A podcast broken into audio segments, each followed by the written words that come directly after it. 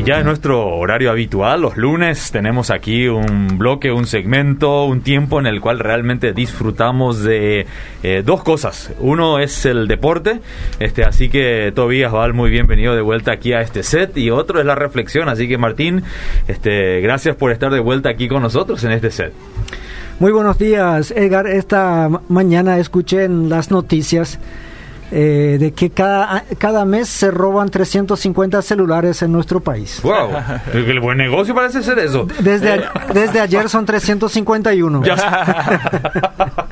Por eso no te puede enviar a tiempo el tema. Eh, estuve escuchando y bueno, eh, usted decía nomás que vamos a venir, pero eh, dijo que la audiencia me disculpe por no haber anunciado el tema, pero después lo vamos a anunciar. Después lo vamos a anunciar. Dicho sea paso, me parece poco 350. Yo creo que la mayor, bueno, un buen número ya ni denuncia. Ni lo denuncia, yo creo que va por ahí. Hoy en día, ¿quién, ¿quién ha recuperado su teléfono a través de digámoslo, a través de los medios oficiales. Eso mismo, sí, no, hay, muy pocas estadísticas ahí. Sí, sí, sí. Pero Tobías está feliz de la vida. Eh, el fin de semana le salió más redondo que a mí, así que... a, través del tapaboca y todo se lo ve sonriendo. Sí, sí. Eh, no, una pena lo del celular, pero bueno, eh, otra cosa que también alegran, como dijiste, era el fin de semana. Bueno, tuvimos la jornada 14 de la, la, Copa de Primera y bueno, lo que acaparó toda la atención fue el y clásico. Olimpia podría haberse alejado. Olimpia podría haberse alejado, podría haber sido eh, líder en solitario ahora todavía, pero eh, se topó con Cerro, ¿verdad? Que esta vez sí pudo pudo ganar, ¿verdad? Jugó bien, eh, pudo ganarle 2 a 0, así que creo que realmente merecedor también del... Felicidades de parte de un olimpista. Eso, Gracias, para, la audiencia, ¿eh? para la audiencia. Eso vale mucho para la audiencia. Ah, vale mucho. ¿eh? Y bueno, está bastante, sigue reñido, ¿verdad? Cada vez nos acercamos más, estamos en las últimas cuatro fechas y Guaireña nuevamente eh, se acerca, le ganó 3 a 1 a Nacional, entonces está también ahí a cuatro puntos nomás del puntero. Mira. Entonces, 12 de octubre que viene con una buena racha. Son 10 partidos de seguido que ya no pierde, mm. eh, tanto en torneo local como eh, sudamericana. Entonces, 10 partidos sin perder. Esta vez le ganó 1 a 0 a Luqueño. Eh, entonces eso fue el meritorio de 12 y Guaraní le ganó 2 a 0 al, a Sol de América. Qué lástima para los luqueños que justo celebraban sus 100 años. Felicidades a Luque. Exactamente. Y justamente hablando de Luque, o sea, tengo ahí la... se rompió el corazón ahí de mí. Mm.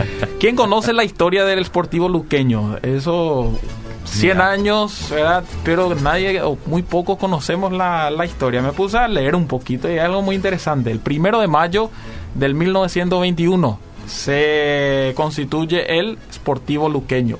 Pero ese tiene su antecedente porque en Luque habían tres clubes que eh, la ciudad se dividía entre esos tres clubes, ¿verdad? Entonces eran el Marte Atlético, General Aquino y el Vencedor. Entonces la ciudad estaba dividida entre esos tres clubes. Viene el, el, y Feliciano Cáceres, el estadio tiene el, nombre, lleva ese nombre. Lleva su nombre, él decide tenemos que hacer algo por la ciudad. Y trabajan varios años para unir a esos tres clubes y lo logra.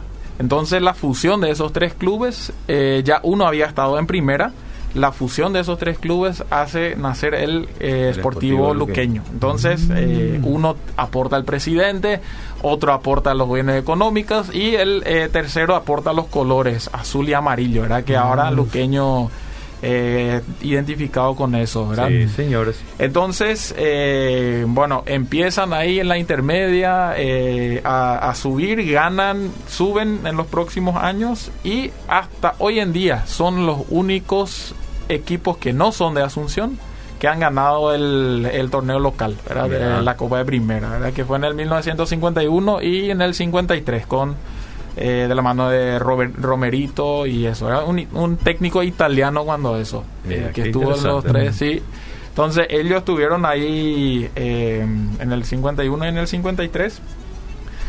Y la se conoce, ¿verdad? A, Luqueño por el cureluque, ¿verdad? el chanchito, los chancholigan, todo se gira en torno a, los cerdos, al, al curé.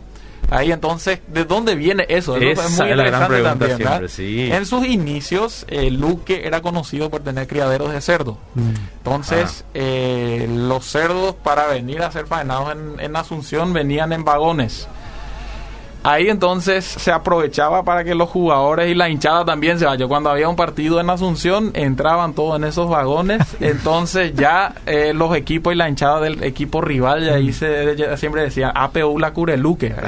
Acá ya vienen los chanchos de Luque. Entonces de ahí eh, queda como un símbolo también de, de luqueño. Mm. Y un poquito la historia del, eh, del Sportivo Luqueño que el 1 de mayo, el 1 de mayo cumplió los 100 años. Así que felicidades a todos los que están eh, escuchándonos. Se han visto en las redes la celebración que han hecho. han, este, hecho, Bastante impactante digamos, por la, el fanatismo que esa ciudad este, despierta, ¿no? Sí, y es uno de los, o sea, creo que la única ciudad, eh, bueno, ahora se sumó Guaireña, ¿verdad? Pero que acapara toda una ciudad, que se identifica con un club, en, otros países sí es mucho más eso. Acá en Paraguay no tenemos tanto eso, la mayoría viene de Asunción, ¿verdad? Pero sí Luque tiene eso, de que eh, la identidad de ellos es, parte de su identidad del deportivo luqueño y son fanáticos. casi, casi se puede decir que no hay ningún luqueño cerrista ni olimpista, son todos luqueños. Son todos luqueños, ah, oficialmente. Oficialmente. oficialmente Después sí, no sé, no, habría que ver cómo es. Sí, sí. No, lo único que la audiencia te va a cuestionar todavía es que Romerito tuvo algo que ver con los campeonatos, porque él nació después de ellos. Ah, entonces habrá sido otro de nada. Eh, seguramente Romero. seguramente hay muchos ah, ahí en esa ciudad, pero él jugó en los años 70. Cierto, cierto, cierto, cierto, Porque en el 79 él participó de, de, la selección juvenil que estuvo en Japón. Ya, ya. Ahí es donde sacó medalla de plata, algo así. Hmm. Creo que superado por un tipo desconocido nombre Maradona. Ah, en aquella época. es el beneficio de tenerle a otro futbolero acá. muy bueno. antes que la audiencia inunda con mensajes acá. Claro, claro, está bien. ¿eh? Gracias, profe. y bueno, también para irnos, eh, bueno, a Italia ya, ya tiene su campeón, eh, el Inter de mm. Milán, salió campeón este fin de semana. Por fin hubo un cambio. De 11 años. Increíble. Inter, después de 11 años, vuelve a gritar campeón y rompe una hegemonía de Juventus de 9 años. 9 años que constantemente ya aburría, ¿verdad? Sí. la Juventus siempre ganando, entonces esta vez sí le cortó la racha el Inter de Milán y es el nuevo monarca ahí de, Italia. Así que eh, los fanáticos del Inter de Milán acá también felicidades acá en Paraguay. En el Inter está eh, Lukaku. Lukaku, Toro Martínez, o sea, Lautaro mm. Martínez, eh, eh, Arturo Vidal. Sí, sí, ya, ya. Entonces, también Alexis Vidal también de, Chile. Y bueno, pasando de Italia, viniendo, o sea, de Milán, viniendo a Tablada Nueva queremos hacer una contar una historia de por vida de lo que pasó en Tablada Nueva. Bien, vamos. Eh, conocemos la situación de Tablada, eh, o sea, es conocida por lo menos, es, el, es un barrio, un asentamiento, una comunidad a orillas del río Paraguay. Entonces la situación se presenta que con cada crecida del río tienen que salir las familias para buscar un lugar seguro, un lugar seco donde poder instalarse. Y lo hacen eh, lastimosamente de manera precaria, se ubican en algún lugar eh, público donde pueden instalarse, ¿verdad? Esas, eh, bueno, en esos momentos se pide al gobierno de que provea alguna solución, de que se les dé algún alivio. Eh, hace algo el gobierno, pero también iglesias y organizaciones sin fines de lucro se mueven para poder entregar algo a las y brindar alivio a esas personas en estas en esta situación. En medio de tablada nueva, funciona una escuela deportiva que se llama Los Bajitos. Mm. Los bajitos porque vienen del bajo los chicos, la mayoría de los chicos. Entonces, los bajitos se llaman la escuela deportiva y a través de esta escuela deportiva se, se pudieron llegar a varias familias con víveres, ropa que, instituciones, iglesias eh, donaron, que le llegaron a las familias. Entonces, las prácticas, eh, si bien en 2019 la, se vio afectado nuevamente grandemente por una crecida. Las prácticas de los bajitos no paraban porque eh, participaban de la liga de por vida, entonces había torneo, tenía que prepararse y de alguna manera era un alivio también, una, un despeje de mente para los chicos de las situaciones que estaban viviendo en sus, en sus chozas, en sus casitas, ¿verdad? esperando a que puedan volver a, su a sus hogares otra vez. Habían iglesias que donaban ropa, que donaban eh, víveres, habían, eh, hubo un grupo que se fue a, a pintar una cancha de volei que tenían ahí cerca, a hacerlo lindo, a hermosear. Entonces ellos se van un sábado, juegan en Areguá contra la Escuela Deportiva Luz de Esperanza. Cuando vuelven, eh, no sé cómo fueron los resultados, pero ellos vuelven, la semana siguiente tienen su práctica, el, el entrenador, el agente, nosotros le llamamos agente, eh, el pastor Jorge cuenta, eh, o sea, hace una evaluación de lo que fue el partido y cuenta una historia para el devocional. Y esa historia es así de que había un señor que recibió un auto. Un joven recibió un auto, se va por la calle y en un semáforo un mendigo le para y empiezan a hablar. Y le dice, qué lindo es tu auto, le dice el mendigo al, dueño del vehículo. Muchas gracias, le responde el joven, me lo regaló mi hermano. A lo que responde el mendigo y dice, ah, cuánto quisiera yo. Y el joven dueño del auto dice, seguramente me va a decir cuánto quisiera yo poder recibir algún día un vehículo como este.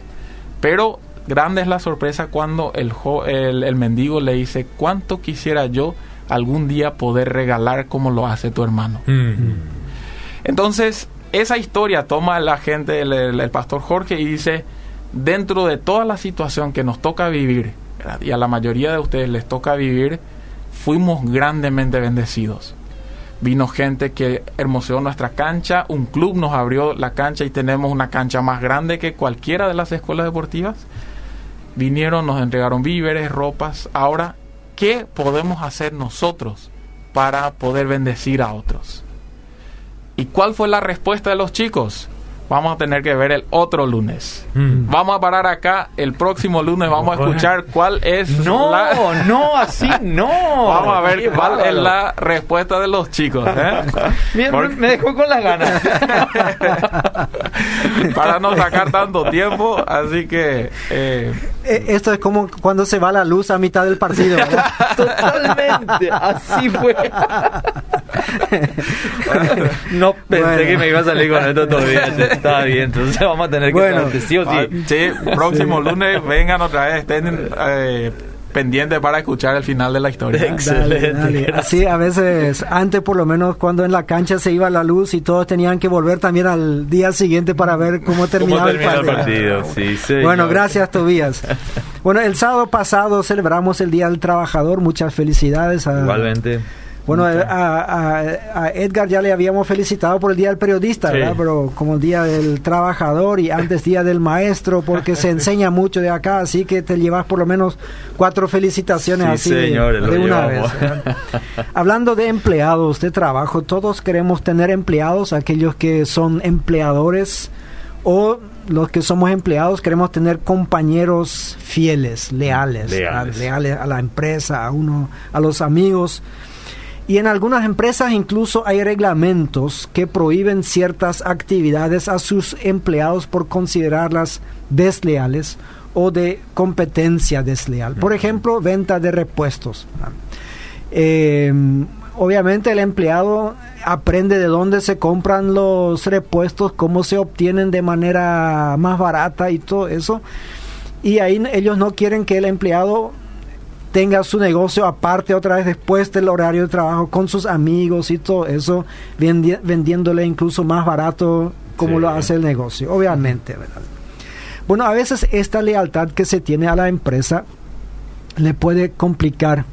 Normalmente es recompensada la lealtad, pero a veces complica las cosas. Y hay, nosotros tenemos un ejemplo de esto en la Biblia en el 2 Samuel capítulo 11. Y normalmente esta historia es conocida como David y Betsabé.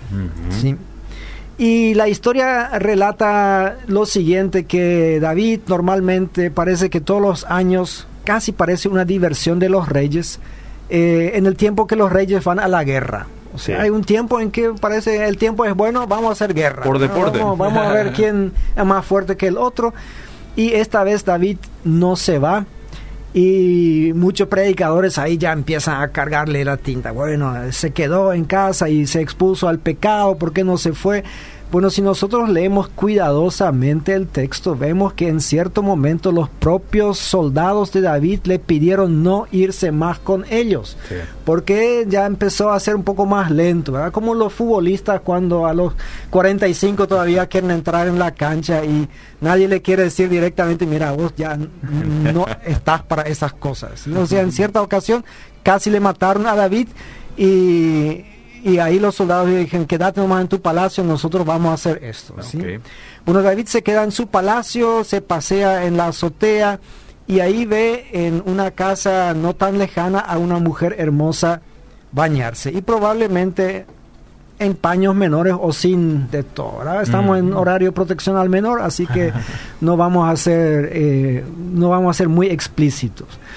Eh, David envía, y varias veces el texto usa esa palabra para decir que David es el capo ahí, ¿verdad? Porque él envía a preguntar quién es. Y después cuando le dicen que es Betsabé, la hija de Eliam, la esposa de Urias, o sea, todo eso le dicen. Y si nosotros vamos por, las por los nombres, cosa que hoy no tenemos mucho tiempo, pero Eliam era una persona que él conocía y también Urias, que era un soldado, uno de sus mejores, uno de sus mejores 30 soldados, porque había eh, distintos grupos de élite, digamos así. Así que él conocía a estas personas, igual él envía nuevamente a traerla a su palacio. Eh, bueno, se acuesta con ella y después de un tiempo ella le avisa que está embarazada. Entonces él envía nuevamente a Joab, quien está en el campo, su general de ejército, y le dice, envíame a Urias. Viene Urias al palacio. David le pregunta cómo está Joab, qué tal está su salud y todo eso, cómo va la batalla, ta, ta, ta, algunas preguntas así. Y después le envía a su casa y le dice expresamente a lavarse los pies. Andate a tu casa a lavarte los pies. Bueno, eso es una cantidad de comentaristas eh, y, e incluso la nueva versión internacional lo, lo entienden como una referencia a estar juntos con la mujer, bastante explícito. La NBI lo dice así. Bueno, no todos los comentaristas están de acuerdo que esto significa justamente tal cosa, pero eh, se va Urias ahí de la presencia del rey, incluso el rey inmediatamente después le envía un regalo. O sea, más o menos así, asegúrate de llevar esto a tu esposa. Exacto. Porque ¿qué va a hacer un, un regalo yendo de vuelta al campo, de batalla? Bueno, este Urias eh, no se va a su casa, se queda ahí en el patio con la guardia del rey, duerme ahí con ellos en el piso, donde sea, y cuando le dicen al día siguiente, mira, este Urias no se fue a su casa, eh, David le llama, dice, ¿cómo es esto? Mira, vos estuviste ahí viviendo en el campo, estás cansado, está... Y yo te di la oportunidad para irte a tu casa, a estar ahí con tu esposa, a comer bien, a ducharte, todos los lindos. Y ahí es donde Urias le dice, mira, mi señor, el arca del Señor está en el campo. Mi señor Joab está ahí, mis compañeros están ahí, todo Israel y Judá está ahí. Y faltaba decir nomás, el único que falta sos vos, pero no le dice, eh, todos estamos ahí y mientras ellos están, yo no voy a disfrutar de la fresca viruta, como decimos en Paraguay. Ah, bueno, David eh, dice, está bien. El tema es que en el pueblo de Israel ya desde Deuteronomio viene así que Dios le dijo que para que Dios le pueda acompañar al ejército, ellos tenían que mantener ciertos rituales de pureza. Y el propio David, cuando años antes, cuando él todavía era un refugiado que se escondía de Saúl, de Saúl, llega a una ciudad y ahí le pide al sacerdote comer algo, entonces el sacerdote le preguntó si él y sus hombres se abstuvieron de, ciertas relaciones. Y David dice, sí, no hay ningún problema con eso, ya estamos suficiente tiempo en el camino, nadie ha visto una mujer en no sé cuánto tiempo. ¿sí? Ahora, pedirle a Urias, y lo interesante es que varias veces dice Urias el hitita, los hititas, o como algunas traducciones dicen, los eteos, eran un pueblo extranjero, o sea, era otra cultura, pero que vivía dentro de Israel. En territorio de Israel. En territorio de Israel. Conste que David había agrandado mucho el territorio de Israel, o sea, nunca Israel era tan grande como... Y no sabemos si Urias ya nació en Israel o si él se convirtió después se nacionalizó, como diríamos en fútbol, ¿verdad? Eh, israelita, pero ahora era parte del pueblo de Israel y también había adoptado la fe, porque menciona específicamente el arca de Dios está ahí afuera. Y cuando el arca está ahí bajo el rocío y bajo el sol, como que yo me voy a meter en mi casa. Eh, bueno, David acepta todo eso, obviamente no le puede criticar por ser tan ético, y a la noche hace un gran banquete y dice que le emborrachó, o sea, le dio tanto de tomar y con eso pensó que así ya se va a ir a su casa, pero no sé si es por como con la mayoría de los hombres borrachos hoy en día que no encuentra más el camino a su casa o si su conciencia era tan fija y tan eh, tan sobria que dijo, "No, no me voy a mi casa", no se fue. Segunda noche como David se da cuenta que no tiene caso con eso, o sea, obviamente si alguien de la audiencia ahora pregunta, ¿y por qué tanto quería que se vaya a su casa? Bueno, quería tapar, tapar lo que, lo que había sucedido. lo que se venía en camino. Que el embarazo de la señora era de su marido y no de otra persona. Entonces al día siguiente escribe una carta y la entrega a Urias y Urias obviamente no sabe lo que dice en la carta, está sellada, pero ahí está su sentencia de muerte.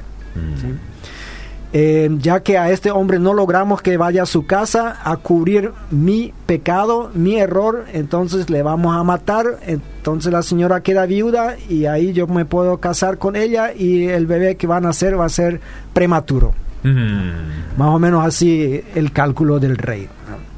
Y Urias, tan bonachón como algunos le dicen que fue, lo lleva y sucede lo que Joab cumple al pie de la letra. Obviamente Joab más tarde le cobra al rey este favor, porque Joab no es ningún tonto tampoco.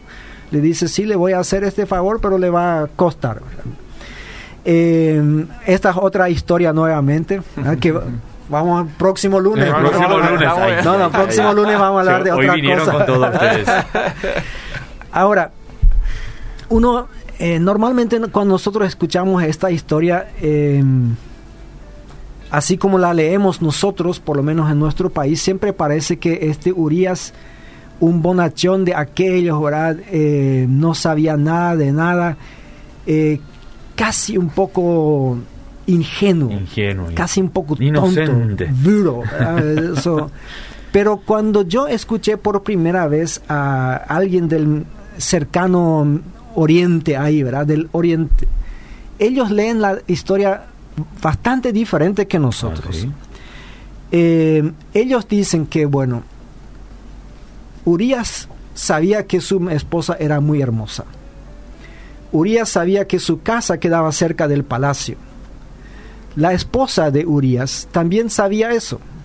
Y probablemente la esposa, o sea, así interpretan en el Oriente, en donde se escribió, ¿verdad?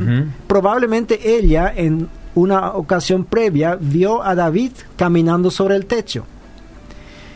Y según esta versión, ella a propósito se bañó ahí afuera en el techo porque es muy inusual bañarse en el techo de una casa. Mm. O sea, ¿por qué vas a poner tu bañera ahí al aire libre? Al aire libre, ¿sí?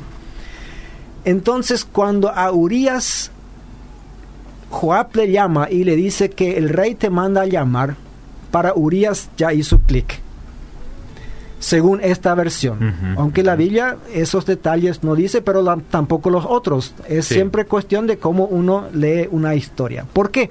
Porque normalmente no se enviaba un soldado de élite como mensajero. Mm. Cada ejército tenía sus mensajeros y nosotros al leer la historia sabemos cuáles son los mensajeros normales, tradicionales del ejército de David, los que tenían que llevarle noticias a David. Entonces llamar un soldado de élite con una cosa tan secundaria, sin un mensaje súper importante secreto al rey, Urias sabía que algo, algo está mal. Ah. Algo está mal. Después en su conversación con David también que le pregunte por la salud de Joab y cosas así, mira, es más o menos cuánto llovió en tu campo, mm. ¿verdad? Eh, está bien, pero no es para, sacar a un soldado importante de su lugar para enviarlo. Esta versión dice que Urias sabía lo que habría ocurrido y él no estaba dispuesto a tapar eso por el rey. O sea, a propósito se quedaba ahí, pero al mismo tiempo tenemos que decir que él siendo extranjero respetaba más las leyes israelitas, las leyes que David antes también había respetado, pero de repente cuando no le convenía, no lo respetaba más. Y se quedó ahí y bueno, lastimosamente el desenlace es conocido por todos los que conocen la Biblia. Urias se fue de vuelta al campo de batalla. David había dado orden a través de esta carta a Joab de ponerlo en el lugar más peligroso de la batalla y no solamente esto, sino retirarse de él, más o menos dejarle a solas, lo que no se hace en la guerra y mucho menos con una persona muy apreciada como este y le dejaron solitos ahí y fue matado eh, por los amonitas contra quienes era la guerra. Bien, no, no está bien pero sabemos que más adelante David recibe su castigo. Y esto también explicaría un poco la segunda versión, la, versión oriental de por qué murió el hijo de Betsabé, porque el castigo no era solamente para David. ¿sí? Ahora, ¿qué son lecciones que podemos aprender de eso? De repente alguien dice, no, hay que ir a la guerra, ¿verdad? En primer lugar, eso sería un buen menonita de los que somos pacifistas. Otro diría, eh, no, no hay que casarse con una mujer hermosa, ¿verdad? Eso ya sería un poco más grave. Em, pero yo creo que en, en, en la vida de un empleado, no de todos, pero de varios empleados, ha sucedido esto, que el jefe cuando mete la pata, te pide cubrir eso por él. Em, dejarle bien parado a él. Y ahí el empleado tiene tres posibilidades y cada una tiene sus respectivas consecuencias. Uno es cumplir con el pedido y normalmente eso lleva una buena recompensa. Un aumento de salario o alguna otra cosa. Mira, si vos esta vez cubrís por mí, eh, yo te voy a recompensar. Y normalmente el empleado también sabe que con eso tiene un as en la manga que más adelante si en algún momento necesita extorsionar un poco, chantajear. Queda, comprometido. Eh, sí, así es. Eh, la segunda posibilidad es publicar o denunciar públicamente al jefe, decir, bueno, mi jefe le descubrí viendo pornografía o eh, le he visto con la secretaria o he visto cómo metió la mano en la caja, lo que sea. Denunciarlo públicamente, esto obviamente tiene sus riesgos porque puede ser que vos te hundís junto con tu jefe. Puede ser que te recompensen la fiscalía o quien sea, pero es que uno no sabe a dónde va. Y lo siguiente, y el tercero es, que es la, la decisión de Urias en este caso, es de negarse a cumplir el pedido del jefe y correr el riesgo de ser despedido o en este caso ser matado, eh, bajo cualquier otro pretexto. Entonces, todos los que han trabajado en empresas, estuvieron en esta situación, saben que no cumplir con el pedido del jefe también tiene sus consecuencias, ¿sí? Porque te van a encontrar algo en tu hoja de servicio y, y algo van a hacer contigo. Ahora, si alguien de la audiencia me pregunta, y bueno, ¿cuál es la respuesta correcta? Probablemente no hay. Mm. O sea, yo por lo menos no me animo porque depende mucho del error del jefe. Si, porque puede ser un error inocente. Pero puede ser alguna ilegalidad también. Algo que sí, si vos supiste y te haces cómplice de eso al cubrir por tu jefe. Entonces yo creo que cada persona debe decidir según su propia ética y espero que la ética de los oyentes de Radio Bedira sea una ética cristiana que está más muy por encima de la ética común de la gente, ¿sí? Y en tercer lugar, creo que nosotros los predicadores y pastores también tenemos que decir a la gente, no siempre el hacer lo correcto será premiado inmediatamente por Dios.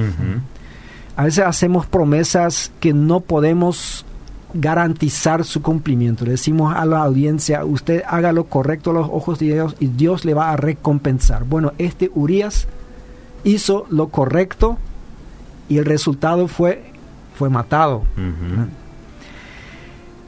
Dios a veces permite que los malos siguen con su camino.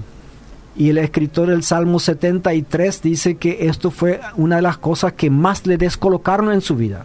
Como que a los malos les sale también, hasta les salen los ojos de gordura, dice Y dice, pero en cierto momento yo entendí. Cuando entré en el templo del Señor, ahí de repente se me cayeron como escamas de los ojos y yo vi lo que estaba sucediendo.